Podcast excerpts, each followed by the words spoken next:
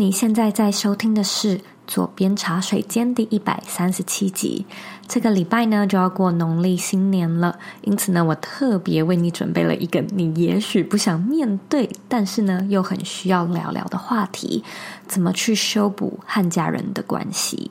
今天呢，我们邀请到心理咨商师刘佩轩来和我们分享怎么去察觉自己的压力情绪，怎么面对被破坏的家庭还有人际关系，以及怎么去锻炼在逆境中弹回的复原力。那在节目开始之前呢，我要来阅读今天的听众留言。今天的听众 ID 是 M M M M M Me，呃，他在二零二零年的一月三十一号留说，很有内容的 podcast，周瑜的分享很多元，透过 Podcast 可以接触到很多不同面向的内容，重点是周瑜的声音超好听。谢谢蜜的留言，也谢谢你喜欢多元的频道内容。如果说呢，你有任何想听的主题，或者任何想要我邀请的来宾，也欢迎你在 IG 或者是网站上面跟我做分享。那我也希望呢，你花一点时间。订阅这个频道，然后呢，把这个节目分享给身边你认为会有需要的人以及很重要的人。我们现在在脸书上也有一个私密的社团，你可以在脸书上搜寻“理想生活设计”，加入我们。我们在这个社团里面呢，讨论有关远距工作、自我成长还有个人品牌相关的议题。如果说呢，你对这些主题感兴趣，欢迎你加入这个大家庭。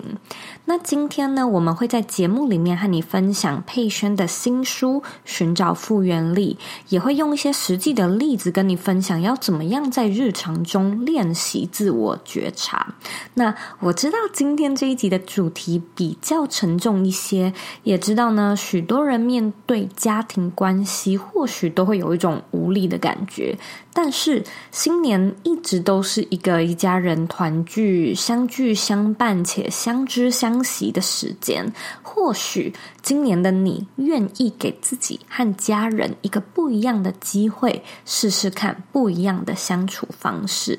那今天这一集呢，我们一样有做 YouTube 版本，你可以在 YouTube 上面搜寻“左边茶水间”做观看，或者如果说你想要看整理好的文字版，你也可以在网址上输入 zoeyk 点 co 斜线怎么修补家人关系，只要输入中文网址就可以直接到页面上面做观看。准备好了吗？让我们一起欢迎今天的来宾刘佩轩。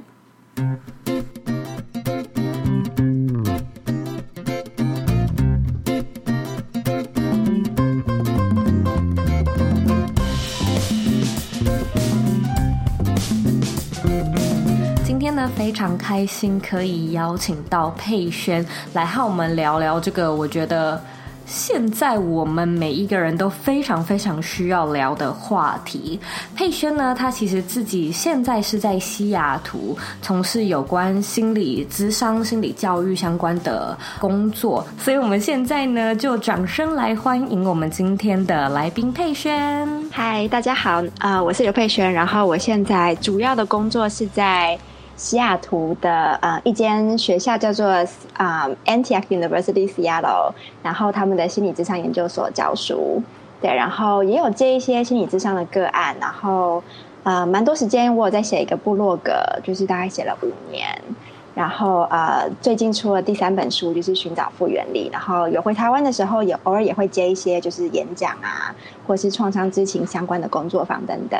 然后很开心今天有机会来到这个地方，跟 Zoe 一起聊聊就是复原力。你为什么会想要写《寻找复原力》这本书？然后也跟嗯、呃、我们的听众介绍一下，这是一个怎么样的书呢？嗯，其实就跟 Zoe 刚刚你说，就是因为疫情的关系，然后因为我们都在美国嘛，所以我们就是募集了，就是今年三月初，对，三月初就是非常非常突然。然后在西雅图是第一个，就是美国重创的城市嘛，对。嗯、然后加州其实也很快追上，对。然后那时候就是看到，我还记得三月初，呃，大概两个礼拜之内吧，就是所有 shut down。然后因为我那时候教课，呃，我们那时候因为我们是 quarter 制度，所以其实我们的那时候是学期快要结束，然后我的学生有一半都被工作都被 fire。就他们是突然间就是失去工作，然后没有工作，然后就是对很多人来说是非常非常震惊的一件事情，就是大家还在非常的 surprise，就到底发生了什么事情，然后让大家非常的焦虑。所以那个时候开始，就是我有在部落格上面写一些，嗯，怎么样面对自己的心理健康啊，怎么样在 COVID 之下照顾自己心理健康的一些文章，然后。其实那时候大概四月多的时候，出版社就有呃写信来提案说，那要不要写一本就是怎么样在疫情底下照顾心理健康的书？然后那时候就有觉得，嗯，我不知道写什么，就是有写了文章，可是我没有那个写书的感觉。然后到今年六月的时候，那时候就听到了一个我非常喜欢的美国的社工系教授，教授叫做 Brené Brown，他的毕业致辞的。主题就是我们怎么样面对失败，然后怎么样在失败之后可以站起来，然后再一次重新开始。然后在听他这个演讲的时候，我就觉得很感动。然后复原力三个字就跳出来在我脑中。然后复原力就是英文就是 resilience，它就是指我们一个人怎么样在逆境当中弹回的能力。然后我们怎么样在面对逆境的时候，可以从逆境当中学习，然后成长的能力。然后就觉得，哎，这个这是一个我们在二零二零年大概是大家都很需要学习，就是我们面对这个非常突如其来的疫情，然后把我们本来很多现阶段的计划，然后甚至是工作，甚至是你本来人生计划、学业等等，全部瞬间都打乱。那我们怎么样可以面对这样的东西？所以那时候就是有冒出了这个写《复原力》这本书的的想法。因为我其实有去在访谈之前就是看一下你的背景，然后我就觉得哇，就是佩轩的背景非常非常的，就是让我很我觉得很佩服。因为你可能会遇到有一些像是什么家庭暴力啊，或者就是家暴嘛，甚至是性侵啊、童年创伤之类的一些。个案哦，我在看的时候我就觉得说，哇，这个要心脏很大颗呢，还蛮好奇你当初呃踏上这一条路，是不是背后有什么样的故事，或者是起心动念，能不可能不能够跟听众分享呢？啊，我其实大学念的是生化科技学系，哦，所以就是跟很不一样，心理跟智商 完全没有关系。然后啊，呃，其实。最一开始其实是大学的时候，那时候加入了服务性社团，所以我们会去花莲的，就是原住民的部落啊，带活动啊，带营队等等。然后就这样从大一的时候就是加入这个社团，然后去了四年，让我开始对于就是人跟人之间的互动，我觉得我是很有兴趣，然后会很想要理解说，哎，这些家庭这些小孩。他们发生了什么事情，然后我可以怎么样帮助他们？嗯，然后后来就是也有参加不同的营队，像我那时候有在人本教育基金会，就是带他们的活动员培训啊，当他们的素养老师，然后又跟伊甸基金会就是去啊、呃、海外的志工服务。就是我发现大学这四年来，这些是很吸引我的事情，是我会想要花时间去做的事情。可是因为同时那时候念的是生化科技学系。所以我很多系上的同学，他们就是暑假做的事情，就是去进实验室，然后做研究、嗯、做实验。对，然后我那时候就会觉得，哎，我好像应该也要做这样的事情，因为大家都在做，因为我的系上的同学都在做。然后到后来进了实验室，我可能大三、大四进实验室，就发现我其实没有对对研究没有那么的有兴趣。嗯，所以那时候才开始感觉到说，哎，我是不是？要换领域，因为可以很强烈的感觉到进实验室对我来说，我是完全没有兴趣。可是今天去参加这些活动，去跟小孩相处，去学习这些怎么人跟人互动，怎么沟通，是会让我觉得非常非常有趣。然后我会想要去，是很吸引我的事情。嗯，大四的时候就很焦虑，因为就开始想说要要不要换领域啊等等之类。然后那时候就有去找。呃，导师啊，然后聊之类。可是因为其实换领域是一个蛮恐惧的事情嘛，因为你不知道，就像是现在跳到一个，对对对，就是你是完全要跳到一个未知，然后你也不知道这到底是不是真的你喜欢的。嗯，所以我在大四的时候，那时候就有冒出换领域的念头，可是因为实在太恐惧了，所以其实我不敢。所以我那时候毕业的时候呢，我就去台大医院当研究助理。然后一样就是做研究，然后一边准备就是到美国念生化相关的研究所。然后那时候就投了，然后拿到 offer 的时候大概是一二月的时候，所以已经当研究助理大概当了半年以上。然后我真的就是发现，哎，这不是我喜欢的生活。然后如果我现在不换，如果我现在去念这个生化相关的研究所，我会更难离开。就是因为你念了第一年，就会想要念第二年，然后你就想要念第三年，就要把学位拿到。所以我意识到，就是那个当下是我如果要离开的话，应该是最适合的时机。所以那时候才真的是鼓起勇气。就是就是 take a risk，嗯，对，所以那时候看到呃你的问题就是啊、呃、有没有什么特别的故事？然后我发现对我来说其实没有一个特别的故事让我想要往这个领域。可是其实我大学四年来我的每一个经验，我的每一个情绪。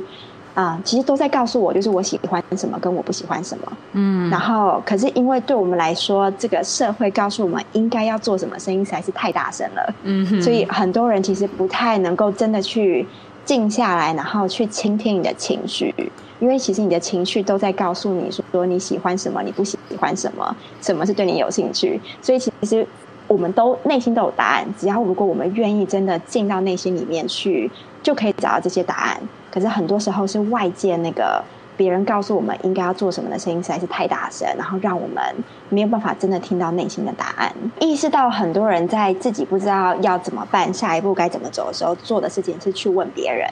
真的，就好像我们把我们的决定权放在别人的手上嘛，就是别人跟我们说应该要干嘛，然后我们就去做。可是我越来越发现，然后尤其是智商这么多个案，我发现其实大家每一个人其实内心都有答案。然后我身为一位智商师，其实我做的事情，我不是告诉个案说你该怎么做，我其实是帮助个案去进到他的内心，嗯，然后去寻找他的答案。他因为他都知道自己该怎么做，然后他其实每一个人内心都有足够的资源跟力量，嗯，去面对，然后跟都有答案。我会收到很多很多问题，可是有的时候这些问题呀、啊，就是可能是职涯规划或者是生涯规划嘛，那。嗯你很难直接告诉对方说应该要怎么做，毕竟你不知道他的背景，你也不知道他以前的科系、啊，或者是他以前的，就是他个人的兴趣，就在很多参考值都缺乏的情况下，我就会有点好奇说，哎，你怎么会愿意问我一个像这样子的陌生人呢？就是你不会觉得说你自己可能会更加知道应该要怎么回答这一题吗？因为也让我想到，其实台湾的教育，就 Zoe 也是台湾的教育。对，长大的嘛，呃，我们其实不太有学过怎么真的自己做决定，因为其实毕竟到大学前都是依照着哦、呃，老师跟父母说应该怎么样，然后怎么样比较对，要念什么科系，要念哪间大学。嗯，其实我们好像缺乏了蛮多真的自己做决定的机会，所以我们很害怕自己做决定，然后我们会觉得今天我宁愿去问一个。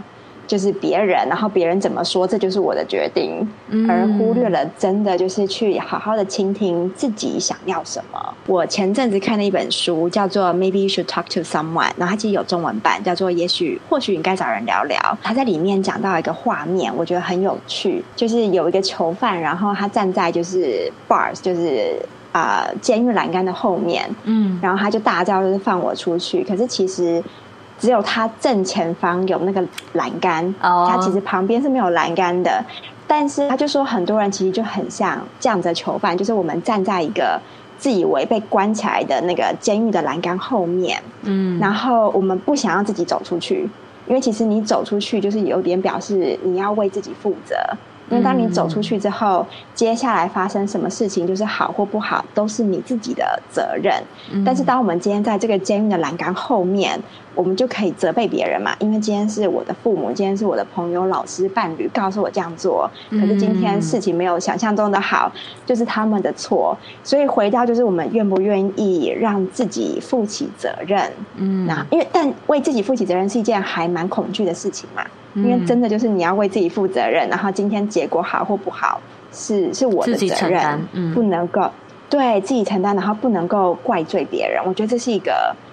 的确是蛮恐惧的事情，然后会让很多人不敢，所以我们宁愿把决定交给别人，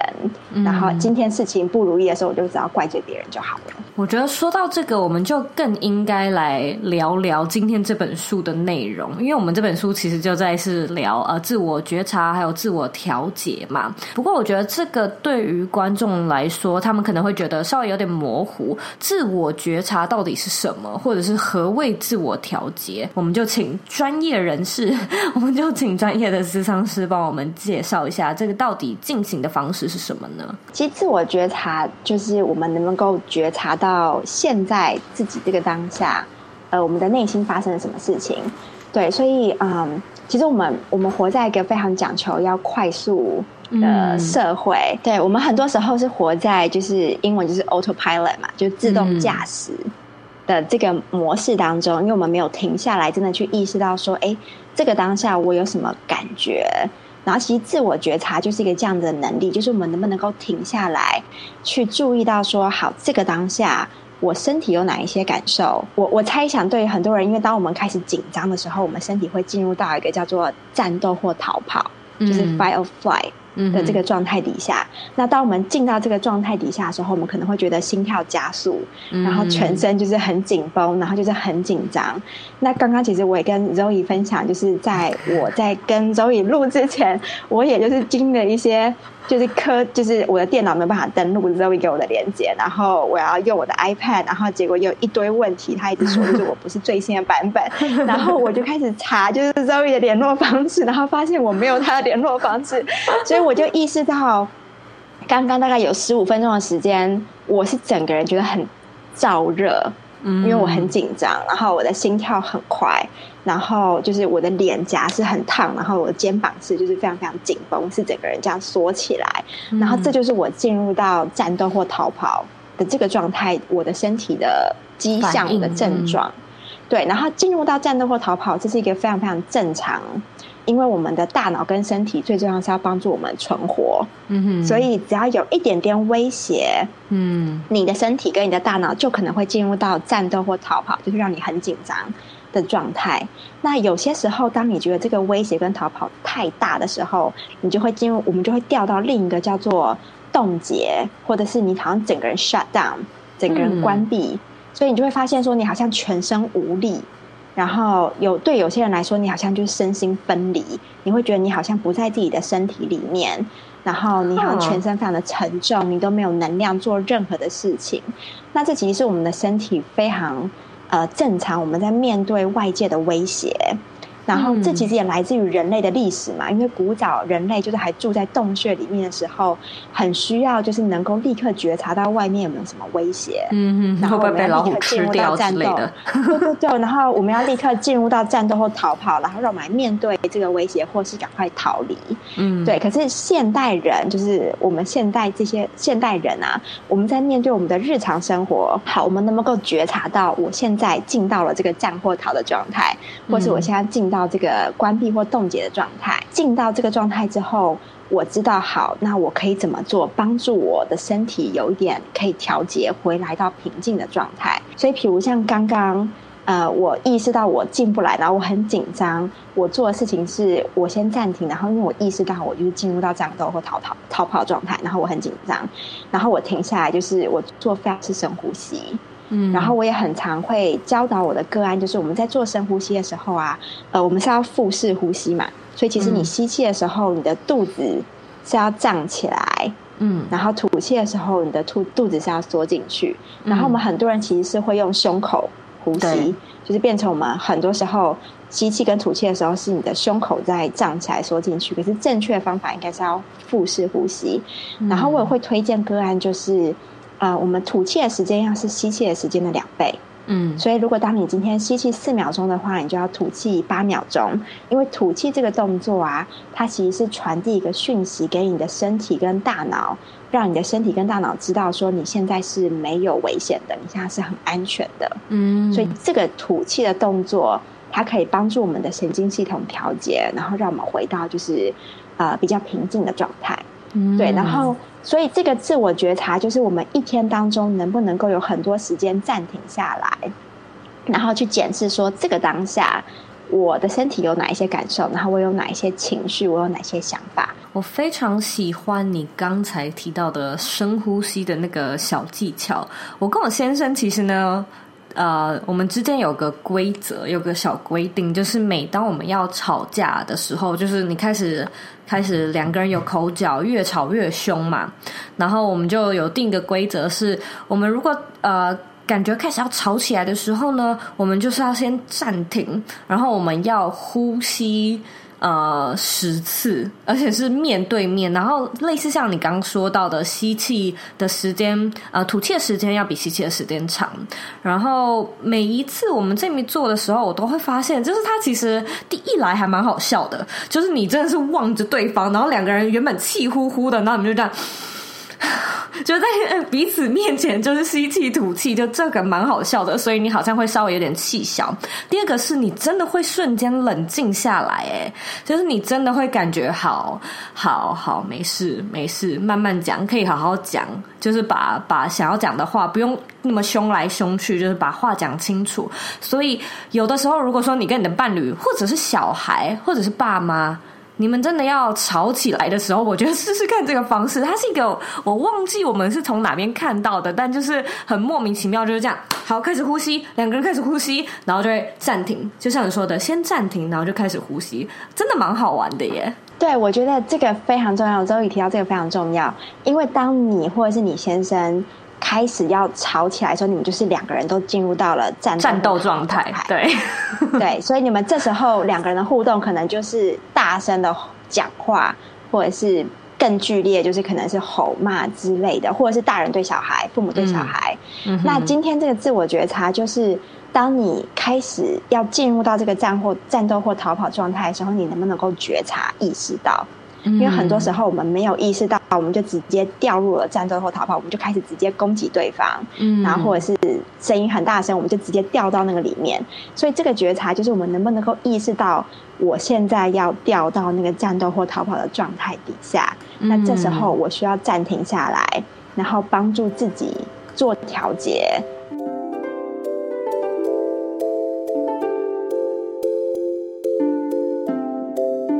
是 Zoe，最近呢，我出了一本新书，叫做《工作必须有钱、有爱、有意义》。那它是一本用设计思考来撰写个人品牌，还有我自己个人故事的一本著作。在书里面呢，我会跟你分享如何去创造一个不被地点限制，而且自己非常喜欢的工作模式，同时呢，又可以赚到让你满意的收入。书里面呢，也有收录一些我从来没有在外面公开过的心路历程，还有呢，不为人知的小故事。现在呢，你可以在像是博客来、诚品、金石堂等各大书店通路找到这本书。这是我人生中的第一本出版作品，所以也希望你可以多多支持。那如果你阅读完毕，愿意跟我分享你的读书心得的话呢，欢迎你在自己的脸书、IG 或者是个人的 blog 上面撰写你的读书心得。并且呢，#hashtag 工作必须有钱、有爱、有意义，让我看到，并且让我做分享。期待看到你的读后心得。我们回到节目里喽。嗯，但是我觉得听到这边，可能很多听众就会开始觉得说，其实是非常非常想要达到这种能够。呃，说要自我觉察就觉察到的状态，但是很多时候其实就是在那个情绪当中，没有办法那么精准的去觉察的话，你觉得有什么样小技巧可以让我们至少是很，就是说不要被情绪压过或者是冲动压过呢？这是一个需要时间真的练习。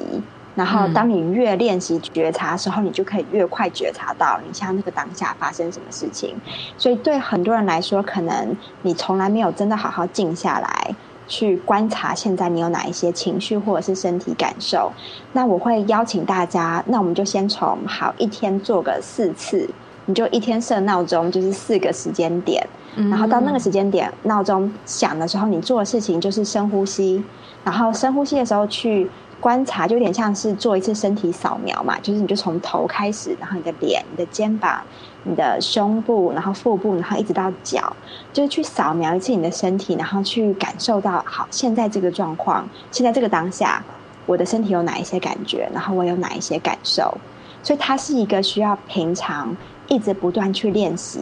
的技巧。才能让你在那个当下，就是你才可以赶快意识到说，好，我现在从平静的状态，可是我现在脸越来越燥热了，我现在越来越紧张了，我要进入到那个我想要攻击别人的状态。嗯，所以我会邀请大家，就是慢慢来，就是我们现在意识到这件事情很重要，然后我们可以就慢慢来，每一天花一点时间，然后练习。对，然后如果今天是你是有伴侣的状态，我觉得可以像周颖刚刚讲到，就是两个人讲好，嗯，就是今天当我们都处在不是很平稳的状态底下，我们一定要立刻喊暂停。然后当只要其中有一个人喊暂停，嗯，那我们真的是要停下来，不管另一个人多么想要攻击对方，嗯，就是我们一定要立刻停下来，然后立刻去做一些可以让各自。平稳下来的事情，然后我们再回来谈。我非常喜欢你分享的这一段，因为其实我跟我先生在一起，一直都有想要去找到可以更 improve relationship 的方式。可是我觉得这种感觉，它就有点像是家规，就是你在设定的时候，你甚至会觉得说，哎，我一定要做到这样的地步吗？可是其实。它真的挺有效的，就是你现在在两个人都心平气和的情况之下，你会觉得很多此一举，会觉得啊、哦、没有必要啊，就是不要这样子来谈什么规则伤感情。可是当你们真的吵起来的时候，你一定要有一些 trigger，就例如我跟我先生的呃。小提示是拍手，就是如果我们真的吵到不行的话，我们就拍手。一个人只要不管是谁拍，就是只要拍手，我们就闭嘴，两个人都闭嘴，就先闭嘴，停下来。所以你跟你的孩子，跟你的另外一半，其实好像真的是可以有一些，看你们可以喜欢用什么样的方式，就有一个讲好的。规则让彼此都知道，说，哎，这是一种提示，要来做自我觉察了。这个规则要在你们两个人都是心平气和的时候对的。对，对，因为心平气和，我们的我们可以使用我们的上层脑思考脑的时候，我们才有办法定这些规则。然后这些规则是保护我们在今天我进到了战斗或逃跑状态，我可能会做出伤害你的事情的时候，这是保护我们彼此。因为当我进到战斗或逃逃呃逃跑状态，我是没有办法好好思考，所以这时候我们需要那一些规则，是我要保护你，你也保护我，就是我们不不互相伤害。嗯嗯嗯，我觉得讲到这边，我就想要看你聊一聊，呃，书里面有提到一个章节，就是。关系修补啊，我觉得这是一个很多人可能都难以启齿，然后也不知道怎么面对的话题。尤其有的时候，那种最身边最亲密的人，反而是你觉得最不知道要怎么样去好好相处的一个人。很多时候就会进到那种像是你刚刚说的冷处理啊、关闭啊，或者是诶呃开始越来越少跟你的父母亲联系，所以。我想要特别请佩萱跟我们聊聊关系修补，这是一个非常好的问题。然后我觉得可以先 acknowledge，可以先提到说，这真的是一件很困难的事情，就是关系的修补。然后尤其我猜想，大多听众，呃，成长的过程可能没有这个机会去练习怎么样做关系修补，然后跟我们身边可能也没有人示范。啊，给我们看就是怎么样做关系修补。比如说，我有好几位个案会说，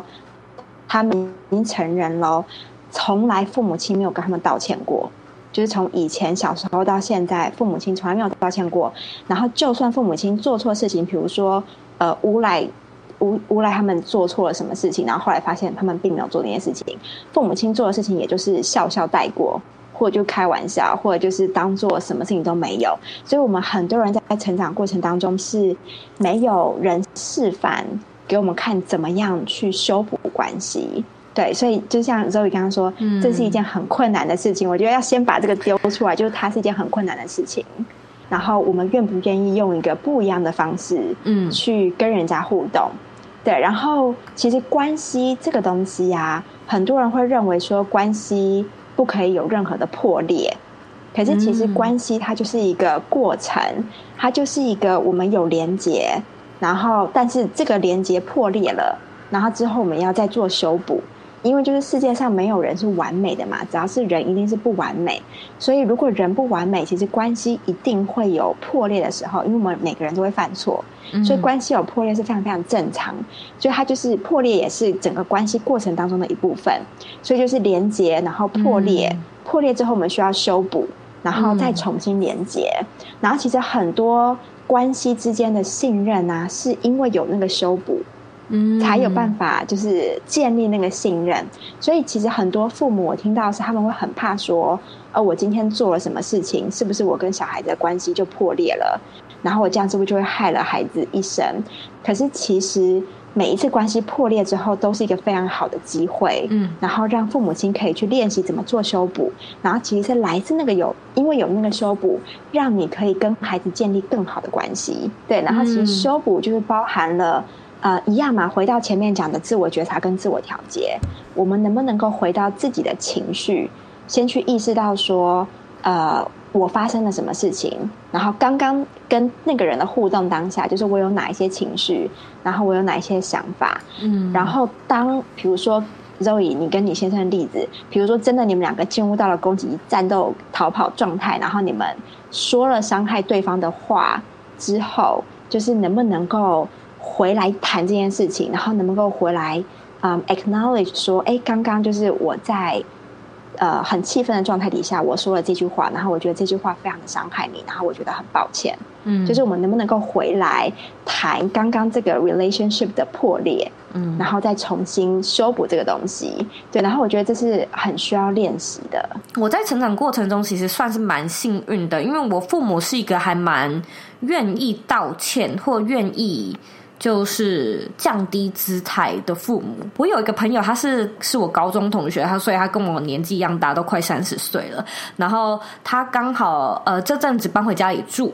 他妈妈是一个讲话比较不愿意鼓励孩子，然后都是用骂的或责备的方式，或者尽管孩子做了一件好事，他可能又会说一些。该说嗯风凉话吗？就说哎，你这次做的比较好，也不代表你下一次会有一样的成果，就是类似像这样子。所以我朋友是一直在那样的生长环境中长大的。高中的时候，他就会偶尔跟我抱怨说，他妈妈讲话很难听啊，他不想要，就是有什么样发生学校发生什么事情，他会宁愿不想要跟家里的人说，因为他也不想要 deal with 他妈妈可能会有的那些反应这样子。然后他最近搬回家住，他就跟我说，好像又是类似非常非常小的事情，然后妈妈又是用一样的态度去对待他，然后他就气冲冲的出门。出门之后呢，他就是。进入那个逃的状态嘛，所以他逃走，他不想要在那个当下的现场。他逃走之后呢，他回回过头来，他觉得说不行，我要面对，我不想要就是每一次都只是关上门或锁上我的房门，然后不想要再听我妈讲话这样子。所以他呢冲回去，他就跟他妈妈说：“我不允许你再这样跟我说话。”然后我知道他他当下那个情况可能也是比较激烈一点，但他好像就说：“呃，你知不知道你从小？”都用这样的态度对我说话，我觉得我长大之后没有心理疾病，真的非常的幸运，就是我还是一个正常的孩子。但是呢，从今以后我。我觉得你不能够再用这样的态度跟我讲话。然后他妈妈就是好像有点吓到这样子，可他们就是有来谈和。所以我觉得我朋友的那个做法也蛮就让我震惊的，就觉得他真的是跨出门之后又马上觉得我要回去跟我妈讲清楚，就蛮有趣的一个例子。我觉得是一个非常好的例子。然后跟听众就是，如果你现在刚好也处在这样状况，就可能是亲人啊、父母啊。然后，因为我们没有办法改变别人嘛，我们只能改变我们自己。嗯，所以其实我们还是没有办法真的去改变说好父母的行为。嗯，呃，他们不能这样讲话。就我们可以表达，像你朋友一样，我们可以表达说，我想要设定这个界限，就是我不不要你这样子对待我。嗯，然后如果你这样子对待我的话，我会怎么样做？就是我可能会离开，我可能需要休息，因为我不想听这些话。我们可以表达我们。啊、嗯、的需求，可是我们没有办法真的控制对方，就对方可能还是会说出一样的话。嗯、那其实是一个非常啊、嗯、有趣的练习啊，就是大家可以练习的是，我们怎么样帮助调节自己的情绪。所以当今天妈妈又说了这个非常批评我的话，可能过去的我是会整个抓狂，嗯、因为我会把这句话整个听进来，然后真的就是羞辱我。然后我会整个人抓狂，然后我会非常气愤。可是现在我们长大，我们是大人了，我们可以练习一下。今天我们听到这句话的时候，我们怎么样调节自己的情绪，让我们这句话对我们来说的伤害可以不用这么的大。就是我们可以想象，就是我们可以建立一个界限，然后它有点像是保护我们自己的一个一个界限，然后别人对我们讲的话不一定都要真的进到我们里面来，就是我们可以建立那个界限，把一些真的不适合或者是不恰当的语言挡在外面。嗯，所以这是我们可以做的，我们可以做的是怎么样调节自己的情绪，然后怎么样建立那个界限，决定我们要多少，就是 take in 多少。别人讲的话，然后跟我们要多相信别人讲的话是真的还是假的，嗯，对，然后所以这是一个我觉得还蛮有趣，就是不管是对呃伴侣啊，然后家人，就是虽然我们没办法真的改变对方，可是我们可以先从改变自己的反应，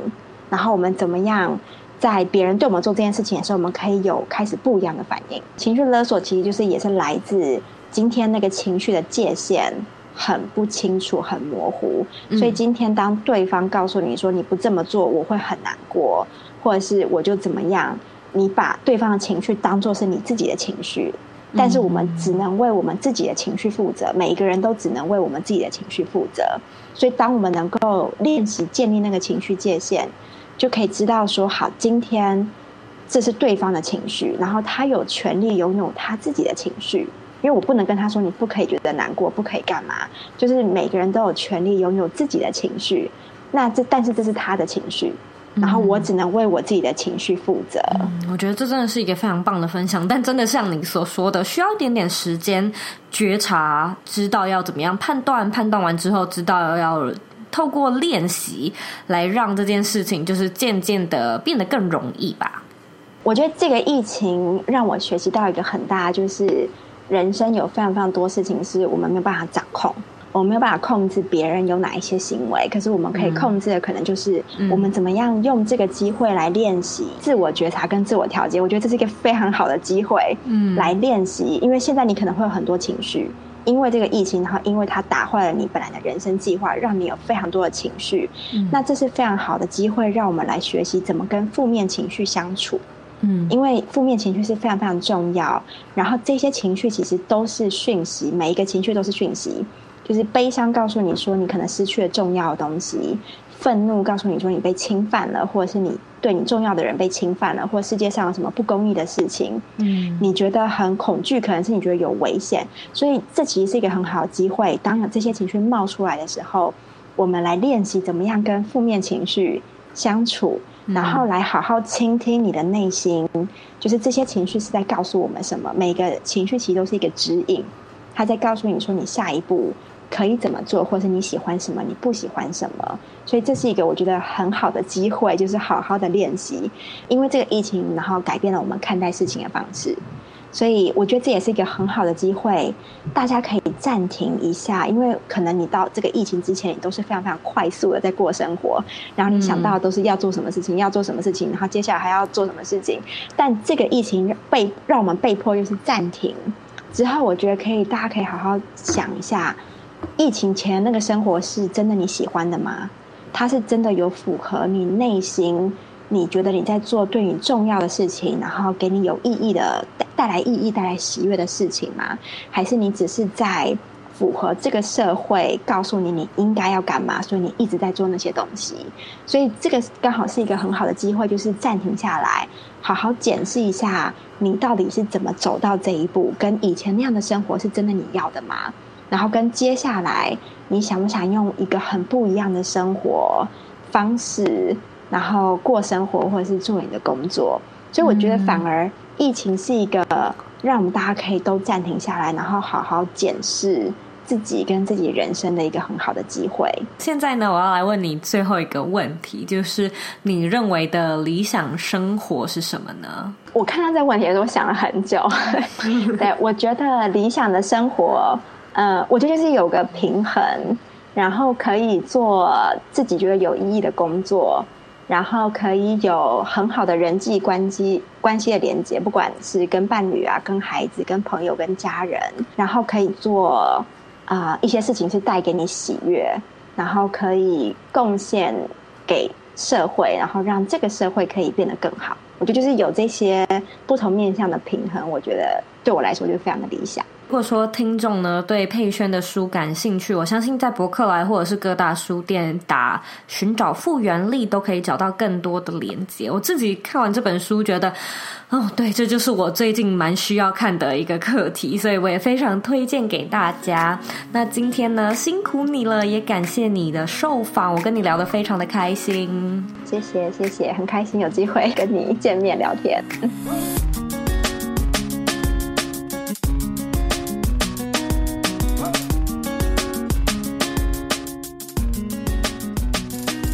今天的重点整理：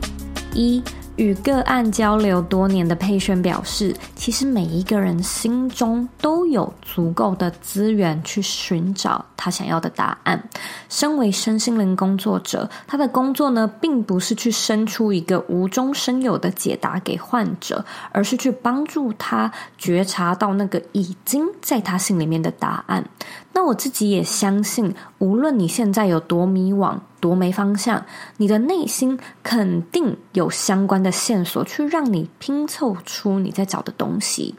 这个东西对社会世俗来说，不一定是一个很对的正解，但是呢，它对你而言也绝对不会是一个错的答案。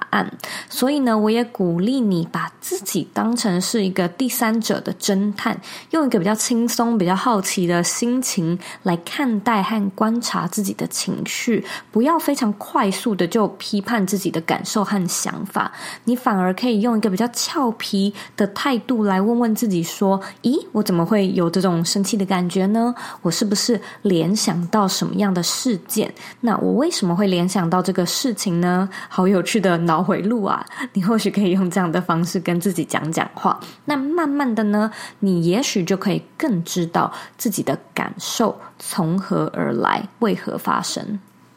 二，自我觉察到底是什么意思呢？佩萱说，自我觉察其实就是你可以在当下感受到自己的情绪。当我们在战斗、逃跑、冻结或关闭状态时，我们会非常难去看见冰山底下真正的情绪。所以，透过自我觉察，我们就可以先有意识地把自己从战斗、逃跑的状态移到一个 mentally 的 safe place，然后一样问问自己：诶，我刚才是怎么了？我怎么会这么难过呢？我怎么会失控了呢？那我现在还好吗？我需不需要去喝一杯水，或者是出去走一走呢？我认为我们在忙碌的生活中，真的是非常难去把注意力拉回自己的身上。因此，佩萱呢也建议你可以一天呢先设定四个闹钟。那每当闹钟一响呢，你就是简单的停下身边的工作，然后开始深呼吸，并且做身体扫描。这个呢就是。最基础的练习，那透过慢慢的锻炼，你就能够越快的感知到自己的情绪状态，那做自我觉察也会越来越容易。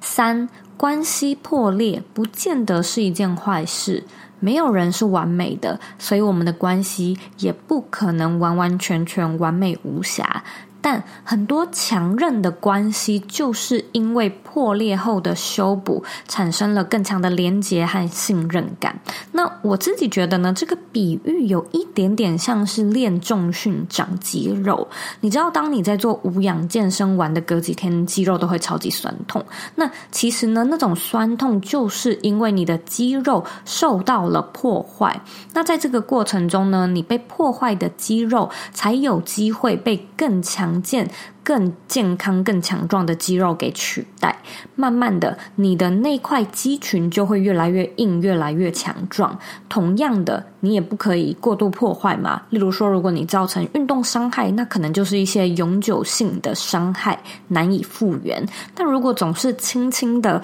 不酸也不痛，就也没有办法真正的去长出新的肌肉。因此，与家人如果发生了口角和冲突，能不能够停下来，然后之后回来谈谈刚刚发生的事情，刚刚的关系破裂，并且重新修补，就非常非常的重要，很重要也很难，但是呢，也非常需要来练习。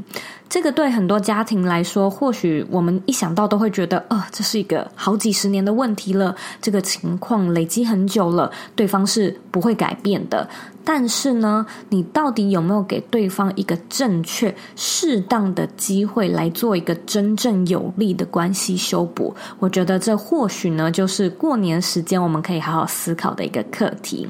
那我也非常认同佩轩所说的，每一个人都只能为自己的情绪负责。这也是为什么建立情绪的界限是如此的重要。因为每一个人都有权利去拥有他的情绪，但是呢，你可以选择不要被影响，你可以选择被影响之后的反应，你也可以选择你反应完之后的处理方式。总而言之，关系修补不容易，但不代表它不值得一试，对吧？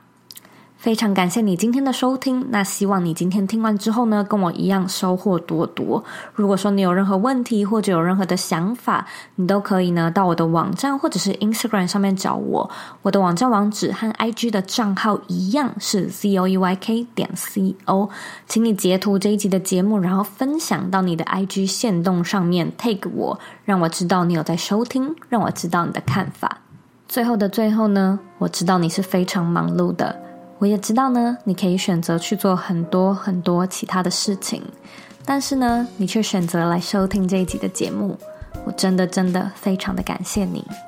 现在呢，我也想要花一点时间跟你说，你是你人生的负责人，你有权利、有能力去过你热爱的人生。我们下次见喽。